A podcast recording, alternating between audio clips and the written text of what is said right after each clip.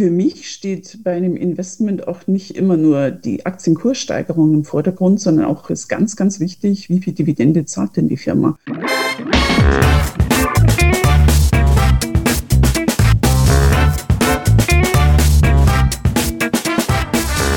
Ich heiße euch super herzlich willkommen zum Her Money Talk, dem Geld- und Karriere-Podcast für Frauen. Wenn du, wie viele von uns, in ETFs, Fonds oder sogar in einzelne Aktien investierst, dann kommst du um das Thema Dividende nicht herum. Wir wollen uns heute mal Dividenden genauer anschauen. Sind sie der neue Zins, wie so manch einer behauptet? Und wie nutzt man das als Anlegerin am besten für sich und worauf du natürlich achten solltest, wenn du auf Dividenden schaust. Dazu habe ich mir eine versierte Expertin eingeladen und zwar heute im Podcast begrüße ich Antonie Klotz. Antonie ist eine versierte Finanzjournalistin für alles rund um die Börse. Sie kennt sich mit Techniktiteln super aus, ETFs, Nachhaltigkeit, you name it. Als freie Autorin arbeitet sie für renommierte Publikationen. Darunter schreibt sie zum Beispiel für Stiftung Warentest und auch natürlich für Her Money. Und sie lebt im mega coolen Silicon Valley und da begrüße ich sie jetzt mit einer Frühstückstasse, glaube ich, voller Kaffee neben sich. Erstmal herzlich willkommen. Guten Morgen, lieben, liebe Anthony. Ja, hallo und guten Morgen und willkommen nach Deutschland. Schön, dass ihr alle zuhört. Genau, wir haben eine sehr große Fangemeinde und ich freue mich, dass die dich jetzt auch ein bisschen näher kennenlernen dürfen. Ähm, ja, ich vielleicht nochmal ganz kurz. Ich hatte ja in deinem Lebenslauf auch geschaut, du, du warst ja eigentlich mal im Wertpapierhandel tätig, bevor du zum äh, Journalismus gewechselt bist. Ist eigentlich nicht gerade übliche Karriere. Wie, wie, wie kam es zu diesem Schwenk? Hm, sagen wir, es war Zufall. Oder vielleicht auch eine Portion Glück. Im Wertpapierhandel kann man zwar viel Geld verdienen, aber Journalismus finde ich persönlich viel, viel spannender. Es passiert ständig was Neues, äh, man ist näher am Ball und damals war auch die Zeit, in der sich abzeichnete, dass der Computerhandel immer stärker das Geschehen dominiert und dass man den ganzen Tag im Grunde vor dem Bildschirm sitzen müsste, Kurse beobachten und verfolgen. Und das ist wirklich nicht mein Ding. Mhm. Also das macht der eine oder andere vielleicht ganz gern, aber ich finde es viel spannender, was zu recherchieren und neue Themen zu finden. Und dazu gekommen ist es eigentlich, ich saß in München, ich war im Wertpapierhandel und äh, habe die Entwicklung so ein bisschen verfolgt und bekam einen Anruf eines Tages aus Frankfurt äh, von dem Bereichsleiter, der sagt, können Sie sich vorstellen, für mich zu arbeiten? Äh, kommen Sie doch mal für ein Gespräch und wir unterhalten uns gar, ganz einfach mal. Ich bin hingefahren, dachte, okay, ganz gut bezahlt, aber der Job reizt mich nicht wirklich. Ähm, und dann habe ich angefangen, mich umzuschauen, hatte eine Stellenausschreibung von Börse Online gesehen, habe mich beworben, ja. war zum Gespräch eingeladen und hatte den Job. Ja, und gefangen. So kam ich, so kam ich dazu und ich muss sagen, ich kannte damals auch ein paar Kollegen schon aus der Redaktion. Also fiel es mir leichter, so ins kalte Wasser zu springen. Ich wusste ein bisschen, was auf mich zukam, aber es war eine völlig neue Welt und mhm. eine ganz neue Erfahrung. Aber ich bereue es bis heute nicht. Mhm. Ja, kann ich sehr gut verstehen, weil ich finde das auch sehr spannend. Das mache ich auch, was ich hier mache, weil man hat immer wieder interessante Gesprächspartner, so wie du, interessante Themen, passiert ja jeden Tag was Neues und kann dann seinen Senf dazugeben, sozusagen. es ist nicht nur Senf, das ist fundiertes Wissen. Fundierter Senf. ähm, gut, apropos fundierter Senf, da kommen wir doch gleich zum Thema. Ich darf euch heute eine Premiere ankündigen, denn am 27. April findet die erste Her Money Investment Night statt. Wir streamen live aus einem professionellen Studio direkt zu dir ins Wohnzimmer. Egal, ob du Anfängerin bist oder bereits erfahrene Anlegerin, es ist für dich auf jeden Fall etwas dabei. Wir, das sind neun Frauen und aus Diversity-Gründen ein Mann. Mit mir im Studio sind unsere Redakteurinnen Siemenhäuser und Jessica Schwarzer. Sechs weitere Finanzexpertinnen teilen ihr fundiertes Wissen mit euch. Das ist doch mal geballte Frauenfinanzpower von Frauen für Frauen. Es gibt ein Anfängerinnen-Special zu Fonds, ETFs und zu Aktien. Wir tauchen ein in die Welt der grünen Geldanlage. Du lernst mehr über den Sinn einer Dividendenstrategie und erfährst, was die Megatrends der Zukunft sind. Du kannst dann live mitdiskutieren mit unseren Experten bzw. Expertinnen über die Renditeaussichten einzelner Investmentklassen. Also schnell anmelden für die Hermoney Investment Night am 27. April. Alle Infos auf hermoney.de unter Events. Also, ich habe es in der Intro schon kurz gesagt, äh, Dividenden sind der neue Zins. Ja, das ist ja ein Marketingspruch, der en vogue wurde, insbesondere nach der Finanzkrise, als die Zinsen sehr stark sanken und seitdem sich auch nicht mehr erholt haben. Und wie es ausschaut, äh, ist das auch auf die absehbare Zeit so. Und äh, da kann man ja den Eindruck bekommen, wenn man das hört, äh, Dividenden sind der neue Zins, dass man einfach sein Geld in Aktienfonds, ETFs investiert und dann einfach so äh, anstelle von Zinsen mal Dividenden kassiert. Nun, äh, ich denke, dem ist nicht ganz so und dem wollen wir ein bisschen auf den Grund gehen. Und äh, Anthony, vielleicht von Anfang an sagen wir mal oder erklär uns noch mal genau, was sind denn überhaupt Dividenden? Dividenden sind die Auszahlung der Unternehmen für die Erträge, die sie auch erwirtschaften. Also sagen wir, man beteiligt sich oder Frau beteiligt sich mit ihrem Kapital direkt an der Firma. Man kauft eine Aktie und erhält einen Anteil vom Gewinn einmal jährlich in der Regel ausgeschüttet. Also zumindest das ist so in Deutschland. Und wir machen das natürlich nicht nur aus Begeisterung für das Unternehmen, sondern einfach, weil wir auch Geld oder verdienen wollen, weil wir auch einen Gewinn erzielen wollen. Genau. Im Grunde bei einer Anleihe Zinsen und wenn wir in Aktien investieren, die Dividende. Für mich steht bei einem Investment auch nicht immer nur die Aktienkurssteigerung im Vordergrund, sondern auch ist ganz, ganz wichtig, wie viel Dividende zahlt denn die Firma und wie steht sie fundamental da. Mhm. Genau, das ist ein, wichtiger Aspekt. Ähm, es gibt ja die Wachstumstitel, die, die keine zahlen, da kommen wir gleich mal dazu. Aber wir wollen uns heute mal ein bisschen die, die Dividenden nochmal genauer anschauen. Also, wenn ein Unternehmen, eine Aktiengesellschaft äh, einen Gewinn erwirtschaftet, dann kann sie einen Teil davon an ihre Aktionäre, also an die Aktionärinnen ausschütten und das nennt man Dividende. Ja, ich glaube, das ist so einfach ausgedrückt ähm, und für alle verständlich. Genau, genau. Und die Firmen wollen ihre Aktionäre im Grunde mit der Dividende auch bei Laune halten. Sie wollen auch, dass das Geld bei ihnen bleibt und dass sie das Geld nicht abziehen und möglicherweise in festverzinsliche oder irgendwo anders am Kapitalmarkt mhm. anlegen. Also, also von daher gibt es so ein paar große Unternehmen, bei denen kann man Dividenden erwirtschaften, weil du Zins gesagt hast, sagen wir E.ON, BASF, Allianz, die zahlen Dividenden zwischen 5,1 und 5,5 Prozent. Mhm. Also das bekommt man heute am Kapitalmarkt im Grunde nicht mehr. Absolut. Natürlich schwanken die Aktien stärker, aber bei genau. den aktuellen Minizinsen oder teilweise Minuszinsen finde ich das eine ganz lukrative Rendite. Absolut. Gesamt auf gesamt auf den DAX gesehen, also die größten 30 DAX-Aktien, haben wir im Moment eine Dividendenrendite von ungefähr 2,4 Prozent. Auch das ist stattlich. Ja, ähm, da, da, da, schließt sich ja gleich die nächste Frage an. Wie kalkuliert man sowas? Ja, wie, wie, wie kommst du auf diese Prozentzahl? Ähm, vielleicht erläuterst du das auch mal ganz kurz, wie, wie man so eine Rendite eigentlich ausrechnen kann. Wie komme ich dazu auf diese Prozentsätze? Wirklich wirklich einfach. Also man nimmt die Dividendenzahlung und teilt sie durch einen Aktienkurs oder setzt sie in eine Relation zum Aktienkurs.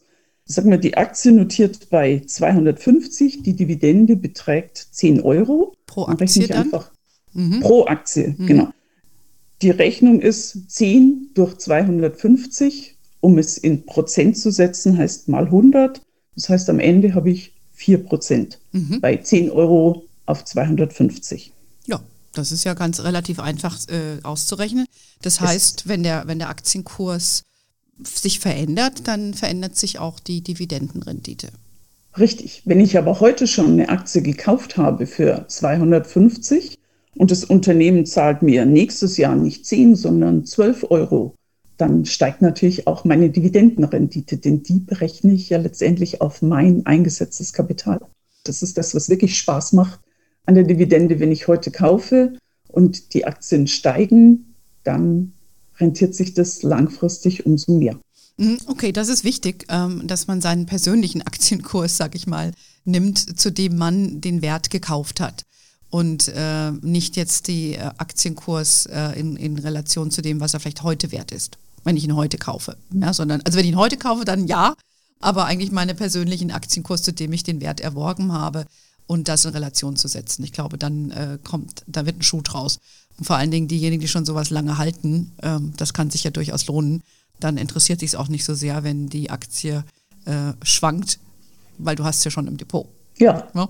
Dann wird sich da mal die nächste Frage anschließen. Ähm, wenn ich jetzt aus dem herkömmlichen festverzinslichen Denken komme, ich sage jetzt mal vom Sparbuchdenken her, dann, dann weiß ich, oder ich wusste in der Vergangenheit, ich bekomme da, keine Ahnung, zwei Prozent pro Jahr. Ne?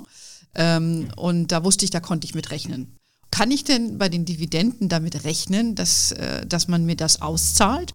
Sind die garantiert? Nee, das wäre zu schön.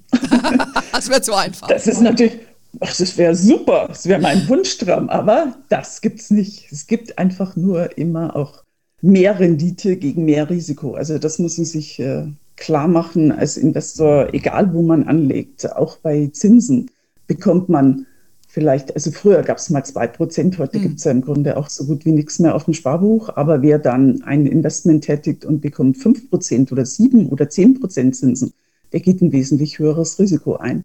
Und das heißt, ähnlich ist es auch am Aktienmarkt. Das heißt, wenn ich mich mit einer Dividende, die vielleicht moderat ist, zufrieden gebe, also eher so bei zwei, drei Prozent, da kommen wir auch nachher nochmal mhm. dazu, dann habe ich das möglicherweise kontinuierlich und kann eher damit rechnen. Wenn ich jetzt sage, okay, ich möchte aber die 5 Prozent, die die großen Firmen zahlen, also die wir vorher genannt haben, mhm. wie E.ON, BASF oder Allianz, ich will diese Dividendenrendite kassieren, dann habe ich natürlich mehr Risiko. Denn diese Unternehmen sind stärker in der Gewinnentwicklung abhängig von der Konjunktur. Das heißt, sie entwickeln, haben einmal ein Jahr, in dem sie gut verdienen und dann haben sie auch mal ein Jahr, in dem es nicht so gut läuft. Also sie erwirtschaften nicht kontinuierlich diese 5% für den Anleger. Von daher gibt es stärkere Schwankungen. Also das ist so ein Richtwert, ja. Die werden also, und da kommen wir gleich dazu, also die, die sind nicht garantiert, ja, sie werden ausgeschüttet. Das, äh, aber wer bestimmt denn jetzt über die, die Höhe der Dividende? Wie, wie muss man sich das vorstellen als Anlegerin? Die Aktionäre. Also die Aktionäre treffen sich, also auch ich als Anleger kann zur Hauptversammlung gehen. Im Moment muss ich natürlich das online machen, aber jeder Aktionär hat ein Stimmrecht auf der Hauptversammlung und trifft sich im Grunde einmal jährlich zu dieser Hauptversammlung und dort wird die Dividende vorgeschlagen. Das schlägt der Vorstand vor von der Gesellschaft und in der Regel ist das ein formales Prozedere. Die Hauptversammlung beschließt sie. Okay. Also die stimmt einfach ab. Der Vorstand sagt, okay, wir zahlen zwei Euro oder zehn Euro aus wie vorher. Und dann sagt die Hauptversammlung, sagt, okay, abgesegnet. Okay, verstehe. Und, das heißt, die machen natürlich Annahmen aufgrund ihres Businesses und haben sich die Bilanzen angeschaut und dann gibt es einen Vorschlag, wie, was man ausschüttet. Aber ich denke mal, die schütten ja nicht den kompletten Gewinn aus, oder?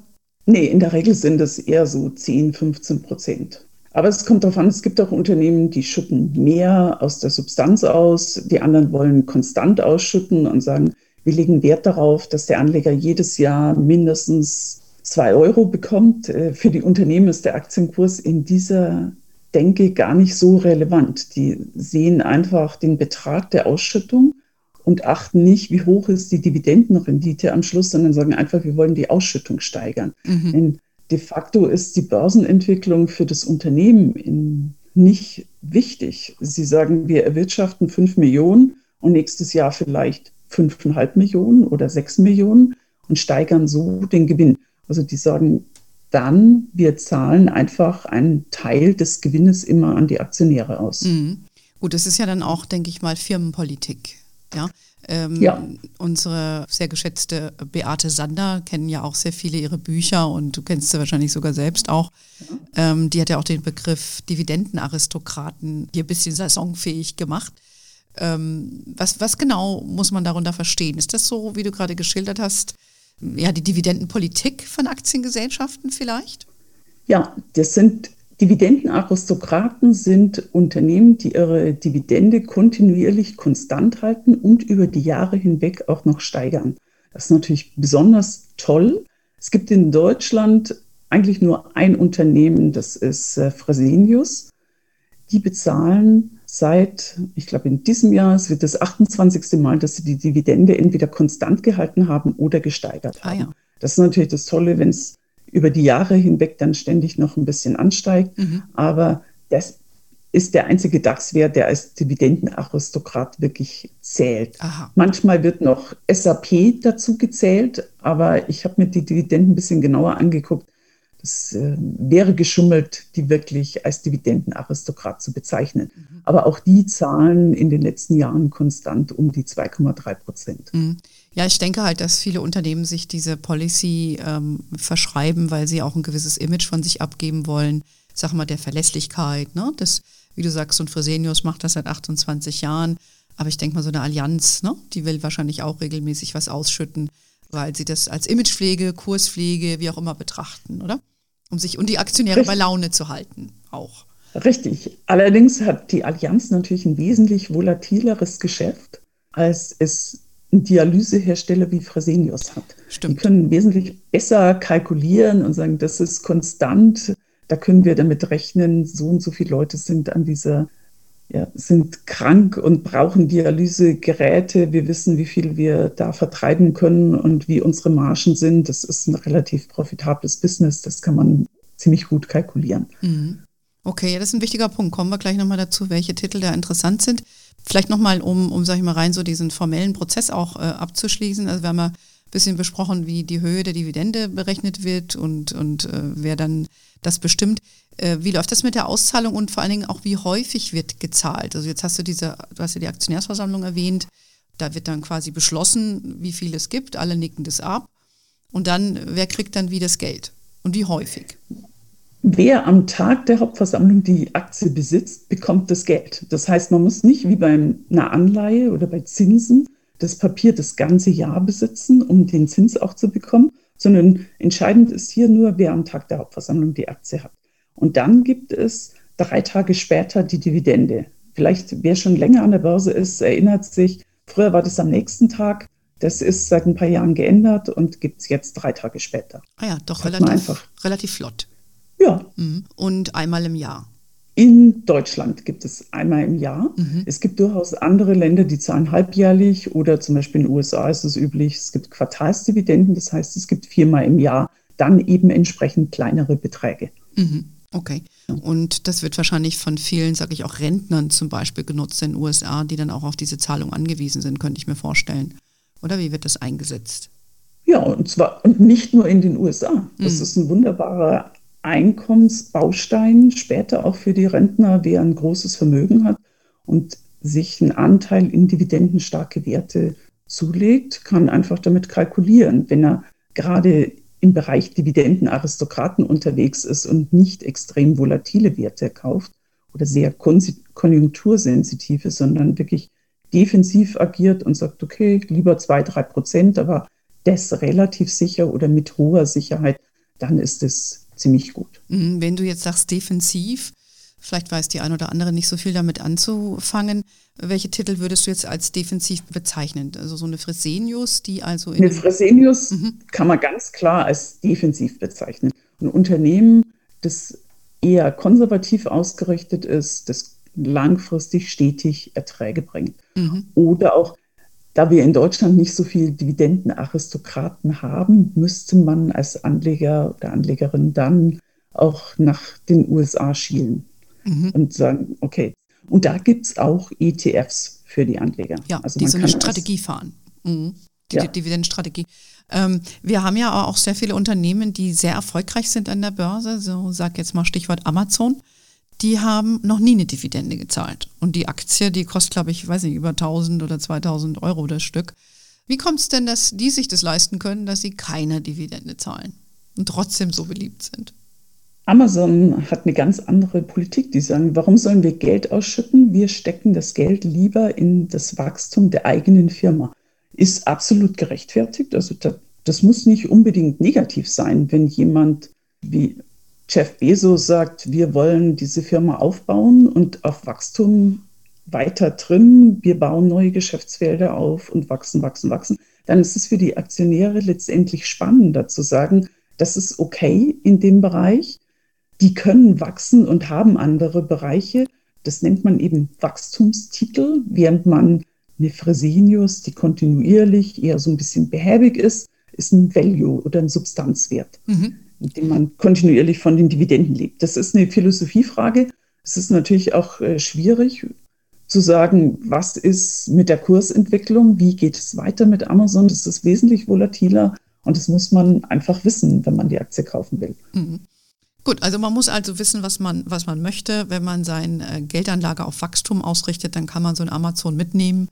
Und äh, wenn man aber sagt, mh, hm, ich, ich lege Wert darauf, dass ich eine stetige Einnahme habe aus meinen äh, Aktien oder meinen Fonds und ETFs, dann ist so eine Dividendenstrategie, sagen wir jetzt mal, sehr, sehr äh, mhm. hilfreich. Und dann muss man halt eher defensive Titel, also die in ja nicht so sexy Bereiche reingehen wie Gesundheit, wie Fresenius oder Dialyse, aber die halt bestätigt sind. Ne? So, so, so wäre es gut. Vielleicht hast du noch ein paar andere ja. Beispiele, ähm, die, wo du sagst, du hast eben schon ein bisschen erwähnt, ähm, hier jetzt Titel aus, aus Deutschland, die ähm, bekannt sind und, und die eher stetig sind und äh, nicht so sexy, aber lukrativ, was Dividende angeht?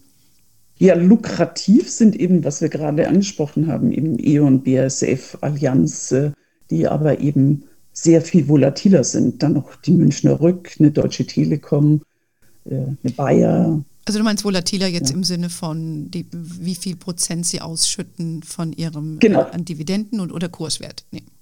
Äh, sowohl als auch mhm. letztendlich. Denn laufen die Geschäfte eben mal nicht so gut, sind die Kurse auch volatiler in diesen Werten, aber generell, das sind schon Unternehmen, die eigentlich so wie eine Eon, die gelten, galten lange Jahrzehnte als Witwen- und Waisenpapiere. Das heißt, man hat die gekauft, hat sie liegen lassen und hat kontinuierlich Dividende gekriegt. Das ging in den letzten Jahrzehnten nicht mehr ganz so gut. Auch da wurde sehr, sehr viel umstrukturiert. Heute guckt man so ein bisschen die Chemiewerte auch zum Teilweise, die ja eher konjunktursensibel sind. Aber auch die Zahlen relativ konstant und attraktive Renditen. Mhm. Aber in den Bereichen gibt es natürlich immer wieder auch ein Umschiften.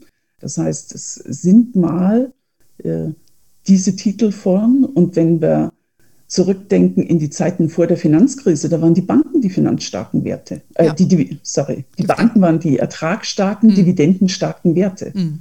Ja, also man muss es ein bisschen beobachten ne, wie sich so die Wirtschaft verändert und die E.ON, ein Energietitel, da ist ja auch alles durch den Atomausstieg, ne, ist alles durcheinandergewirbelt worden. Also muss schon ein bisschen mitgucken, was man da gekauft hat.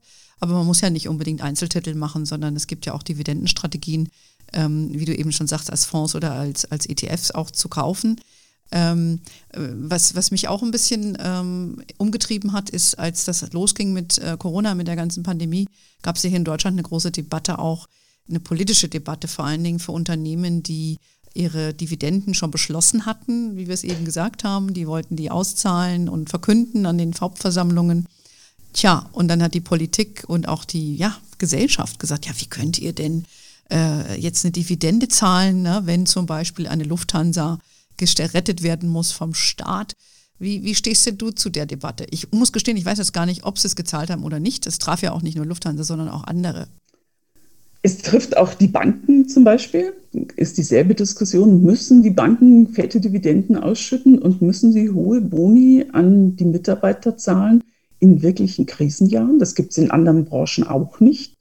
Von daher finde ich das absolut gerechtfertigt, die Dividende auch zu streichen und zu sagen, wenn der Staat und der Otto Normalbürger, der Steuerzahler letztendlich und der kleine Mann diese Firmen stützt mit dem Steuergeld, dann müssen die Aktionäre auch mal hinten anstehen. Mhm.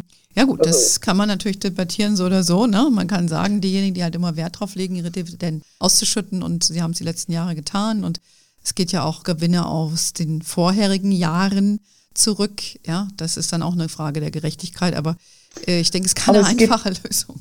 Ja, Anne, aber es geht auch nur ein Jahr letztendlich zurück. Das heißt, man diskutiert über die Ausschüttung vom letzten Jahr und dass natürlich die Banken in der aktuellen Phase kein Geld verdienen. Das ist nicht selbst verschuldet, mhm. aber das ist ein bisschen Branchenschicksal. Denn wenn es der Konjunktur nicht gut geht, dann geht es den Banken eben mal schlecht und wir kennen die Konjunkturzyklen. Das heißt, man weiß, es geht mal rauf und es geht mal runter. Also als Investor muss man auch sehen, dass ein konjunktursensitiver Wert dann auch leidet.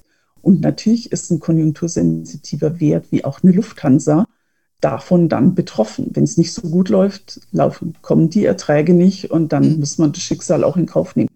Die Gründe, warum die Konjunktur nicht so gut läuft, das kann jetzt eine Pandemie sein, das kann ein weltweiter Wirtschaftseinbruch sein, das kann selbstverschuldet sein, die können so vielfältig sein, aber es gibt sie nun mal. Ja. Also, also, damit muss man als Aktionär einfach leben. Ja, ja, das ist halt quasi das Risiko, was man, was man hat. Ähm, jetzt, wenn ich jetzt äh, Anlegerin bin und überlege mir, dividendenorientierte Strategie zu fahren, für welchen Anlegertyp lohnt sich das denn überhaupt, ähm, dividendenstarke Titel zu auszuwählen oder ein ETF oder ein Fonds, der sowas äh, in solche Richtungen geht? Also eher würde ich sagen, wenn ich vorsichtiger, strategischer Langfristinvestor bin. Mhm. Was im Moment oder sagen wir die letzten Jahre gut gelaufen ist, waren Wachstumswerte. Das heißt, ein Amazon, ein Apple, ein Google, ein Facebook. Äh, das heißt, die ganzen Tech-Titel, Microsoft, gut, auch die zahlen relativ gut Dividende, aber die zählen überwiegend nicht zu den Dividendenaristokraten. Erstens, weil sie teilweise gar keine Dividende zahlen wie in Amazon.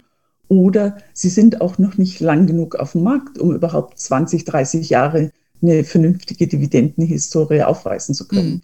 Also wer in den Bereich geht, der ist so ein bisschen spekulativer unterwegs. Wer auf der anderen Seite strategisch langfristig orientiert ist und sagt, ich bin zufrieden, wenn ich immer eine schöne Auszahlung bekomme der investiert in dem Bereich. Mhm. Und man sollte langfristig bedenken, dass Unternehmen, die Dividenden zahlen, das ist auch wissenschaftlich erwiesen, deutlich bessere Performance aufweisen als Unternehmen, die nicht so gut zahlen. Also es gibt eine alte Studie, die ist äh, von 2014 oder 15, da hat Eugen Farmer, den Wirtschaftsnobelpreisträger, mit seinem Kollegen untersucht, wie die Performance war der Unternehmen von 1927 bis 2014. Oh. Also schon wirklich einen sehr, sehr ja. langen Zeitraum.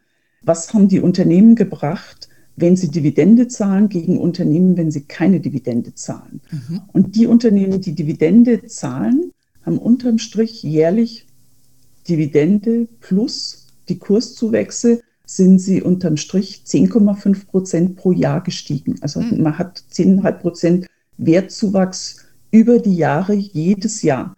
Äh, bei den Firmen, die keine Dividende ausschütten, war der Wertzuwachs 2% niedriger. Mhm. Also nur 8,5%. Ist immer noch stattlich, aber allein der Vorteil, dass das Unternehmen Dividende zahlt, zeigt langfristig, da ist eine solide Substanz dahinter. Das Unternehmen wirtschaftet gut und es bleibt mehr Ertrag. Das mhm. heißt, auch die Unternehmen, die sich um ihre Aktionäre und um das ganze Umfeld kümmern und ein Interesse daran haben, dass auch ein Teil an die Aktionäre geht, sind langfristig die besseren Aktien. Mhm. Es dürfte in den letzten Jahren, jetzt dürften die Zahlen ein bisschen reduzierter ausfallen, weil vor allem die Unternehmen auch stark gestiegen sind, die teilweise keine Dividende zahlen, die sehr jung sind, aber sie sind immer noch im Vorteil. Also es ist ein Qualitätsmerkmal für eine Aktiengesellschaft, wenn sie Dividenden ausschüttet und wenn sie das auch noch schafft, kontinuierlich zu tun, dann haben sie so, so eine Krone auf jeden Fall äh, verdient und es lohnt sich auch für die Anleger. Mm, wir haben öfter die Frage, wenn jemand sich einen, einen Fonds oder einen ETF kauft, ob ähm, die gibt es ja in zwei Varianten, äh, als ausschüttende Variante, also sprich die Dividende wird dann ausgeschüttet, wenn sie anfällt im Fonds, werden die ja einmal oder zweimal im Jahr dann ausgeschüttet an die Anteilseigner ähm, oder ob sie wiederanlegende, also tesorierende Varianten wählen sollten. Ne? Also Dividende wieder zurückgeht in den, in den Fonds. Für wen eignet sich was jetzt besser? Wenn ich Anlegerin bin, ich, wenn ich jetzt sage, ich habe fünf äh, bis zehn Jahre Zeit, ähm, würdest du sagen, nimm lieber die ausschüttende Variante oder lieber die tesorierende? Wenn du sagst, du hast fünf bis zehn Jahre Zeit und brauchst das Geld nicht in der Zeit, dann nimm die tesorierende Variante mhm. und du musst dich nicht um deine Dividendenerträge kümmern. In beiden Fällen, also das muss klar sein, in beiden Fällen bekommt man die Dividende. Nur das eine Mal wird sie im Kurs automatisch dazugerechnet und das andere Mal wird sie ausgezahlt oder wird im Kurs hinzugerechnet. Das heißt, sie wird wieder investiert in die Aktien, die man gekauft hat mit dem Fonds oder mit dem ETF. Genau, also wenn man Vermögensaufbau betreiben will, ist es sinnvoller, wenn man sagt, man nimmt die wiederanlegende, also tesorierende Variante und ansonsten, wenn man davon den Erträgen leben möchte, dann nimmt man die ausschüttende und gibt das Geld aus und kauft sich, keine Ahnung, einen heißen neuen Pulli oder so irgendwas.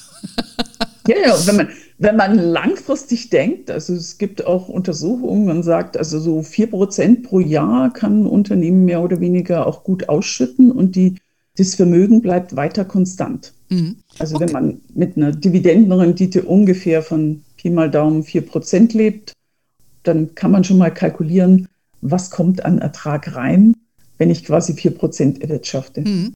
Also es äh, lohnt sich auf jeden Fall, sich das anzuschauen. Du hast ja die Zahlen eben genannt. Eine langfristige Wertentwicklung ist schon beeindruckend von Unternehmen, die Dividenden regelmäßig ausschütten. Haben ja die Nobelpreisträger schon festgestellt. Ähm, aber auch einzelne Werte, deutsche Werte oder internationale Werte ähm, schütten eine gute Rendite aus. Und von daher sicherlich sollte das eine Rolle spielen, wenn man äh, sein Vermögen, ja, sag ich mal, strukturiert. Vermögensaufbau eher thesaurierend, also wieder anlegen, damit es weiter wächst und die ausschüttende Variante wählen, wenn man das braucht. Also ich muss sagen, ich habe in der Vergangenheit selber da wenig Wert drauf gelegt auf die Dividende, weil ich eher so ein Wachstumsinvestor war und habe ja auch mehrere Gespräche mit der Beate Sander gehabt. Und äh, die hatte ja immer die ganzen Zahlen auch parat. Da habe ich gedacht, meine Güte, ne, hättest du da mal näher hingeguckt. Hättest du da ein bisschen genauer geguckt, da hätte ich mir jeden, jedes Jahr meinen Urlaub finanziert mit, mhm. mit den Dividenden. Also da habe ich viel von gelernt. Ähm, wie hältst du es damit? Also ich achte sehr, sehr stark auf die Dividende. Ah ja. Also für mich ist das schon ein wichtiger Teil, denn nach dem Ansatz äh, der Nobelpreisträger sage ich, dass diese Unternehmen performen in der Regel besser. Es gibt immer auch einen kleinen Anteil, der ein bisschen mehr in Risiko geht, aber ein wichtiger Baustein ist für mich auch die Dividende. Zu gucken, zahlen die Unternehmen wenn man jetzt auswählt, also das ist noch ganz, ganz wichtig für unsere Anlegerinnen und Zuhörer zu wissen, äh, dass man nicht einfach in Deutschland zum Beispiel zum DIFDAX greift. Mhm. Also der ist ja der Dividenden-DAX, der enthält die 15 dividendenstärksten Werte im DAX und ist nicht unbedingt die beste Auswahl. Man sollte wirklich lieber, wenn man auf den deutschen Markt setzen will, dann gucken, was ist an Einzelaktien unterwegs. Aktiv gemanagte Fonds haben auch nicht auf Dauer wirklich gut performt und in den ETFs, da bin ich jetzt persönlich nicht wirklich so begeistert von der Performance. Der DIFDAX ist nach der Finanzkrise so abgestürzt, weil eben sehr viele Banken im Index enthalten waren, die vorher viel Dividende gezahlt haben, aber dann plötzlich keine mehr. Und dann wurde zu spät neu umgeschichtet. Das heißt, die Banken kündigen an, sie zahlen keine Dividenden und bei der Umstrukturierung oder der jährlichen Anpassung der Indizes wird dann festgestellt, dass diese Unternehmen eigentlich keine Berechtigung mehr haben im Index und fallen dann raus, dann wird ausgetauscht. Und die Performance ist heute ungefähr da, wo wir vor der Finanzkrise waren. Hm. Alle anderen Dividendenindizes, also wenn man sich anguckt, Dividendenaristokraten, also die wirklich guten auf den S&P 500, da sind wir natürlich dann im amerikanischen Markt, die haben kontinuierlich zugelegt. Mhm. Also da hat man über die Jahre eine schöne Performance. Die haben das Problem mit der Finanzkrise gab es natürlich auch mal eine kleine, eine kleine Delle, aber die haben das längst wieder ausgebügelt. Also ja, da ist man. Ist, ja, interessant, dass du das sagst. Das ist halt äh, generell das Problem mit dem deutschen Aktienmarkt. Ne? Der ist relativ eng und ich finde auch, ähm, die, die, die deutsche Börse, die ja die Indizes macht, die, die reagieren auch manchmal, finde ich, zu langsam. Hat man jetzt im Sommer wieder gesehen mit Wirecard, da haben sie sich schwer getan, den rauszuschmeißen und das umzustrukturieren. Also, das ist auch ein bisschen der Nachteil für die ETFs, ne? wenn man da dran ist, man daran gebunden. Und ich denke, dass die Amerikaner oder international äh, die, die großen Indexanbieter da doch viel ähm, flinker unterwegs sind und auch viel mehr Titel zur Auswahl haben, ja, als wenn man sich auf den deutschen das, Markt beschränkt. Ne? Das ja, aber auch der deutsche Investor, also jeder kann das sehr, sehr einfach machen. Ich denke, man muss als Investor auch selber gucken und als Anlegerin, wie sieht mein Portfolio aus? Habe ich sehr viel deutsche Aktien drin? und bin generell sehr deutschlandlastig, dann kann ich ganz entspannt auch mal US-Dividendenaristokraten reinnehmen. Genau. Welcher, welcher wäre da dann so deine Favoriten? Hast du da welche? Wo du sagst, die Titel würde ich auf jeden ETF. Fall. Hm. ETF ich würde einen ETF ja. auf okay. die Dividendenaristokraten nehmen. Ah, ja. Da hat man relativ sicher mhm. äh, ständig die besten Werte. Mhm. Okay. Wie heißt der Index? Wie heißt der Index genau? S&P 500 Dividendenaristokrats. Achso, der heißt sogar so, okay. Mhm. Ja, der heißt so. Also mhm. ist relativ einfach zu finden. Aha, okay, und da gibt es sicherlich auch hier in Deutschland ETFs, die da drauf äh, laufen. Mhm. Ja. Ja, ich glaube auch, da ist ganze, man besser aufgehoben mit. Mhm. Eine ganze Menge. Also das heißt, das wäre jetzt eher für die Investoren, die ohnehin sehr stark im deutschen Markt engagiert sind. Wenn jetzt auf der anderen Seite jemand sagt, ich bin international positioniert, ich habe sowieso nur einmal MSCI World im Portfolio und habe nicht viel und starte gerade mit dem Vermögensaufbau, habe nur ein Papier oder das in einem Sparplan, dann würde ich eher dazu raten, vielleicht in Deutschland eine Fresenius zu kaufen und zu sagen. Oder dann, wer ein bisschen mutiger ist, der kann auch eine BASF oder eine Allianz oder eine E.ON kaufen. Okay. Das sind doch sehr, sehr wichtige Tipps. Ich äh, hoffe, wir konnten euch dieses Dividendenthema ein bisschen schmackhaft machen, ein paar leichte Hinweise äh, geben, wie das funktioniert, was für euch am besten ist. Ihr habt natürlich auch die Möglichkeit, das äh, in unserem Artikel auf der Homepage nochmal nachzulesen. Könnt ihr auch gerne in der Facebook-Gruppe bei uns noch ein bisschen dazu ähm, diskutieren. Anthony, ich habe jetzt keine Fragen mehr an dich. Du kannst deinen Kaffee jetzt in Ruhe weiter trinken da in Silicon Valley. Sag schöne Grüße an Elon Musk, wenn du ihn siehst. Mache ich. Aber im Moment trifft man die Leute nicht so einfach auf der Straße. Die sitzen alle im Homeoffice und Elon Musk ist nach Texas umgezogen. Ach, das stimmt, das habe ich gelesen. Das neue Silicon Valley ist ja außerhalb von Austin, Texas. Da war ich auch schon ein paar. Mal zu der South by Konferenz. Das ist mega cool da. Ähm, cool. Ja, das Einzige, was da in Texas, in Austin ein bisschen strange ist, du gehst dann irgendwo in ein Hotel rein oder ein Restaurant großes Schild, leave your weapons uh, outside. Das ist so wie anderen Hund draußen anleihen, heißt es da, lass deine Waffe weg. Das ist ein bisschen strange, aber das ist Thema für einen anderen Podcast. Ja. Also schönen Dank, schöne Grüße nach Kalifornien. Danke, dass ihr heute uns wieder äh, zugehört habt und ähm, ja, ihr wisst Bescheid, hermanni.de, unser Newsletter ist der geilste und wir sind auf Facebook, Instagram, LinkedIn. We are wherever you are. In diesem Sinne, have a wonderful day. Until next time und ciao.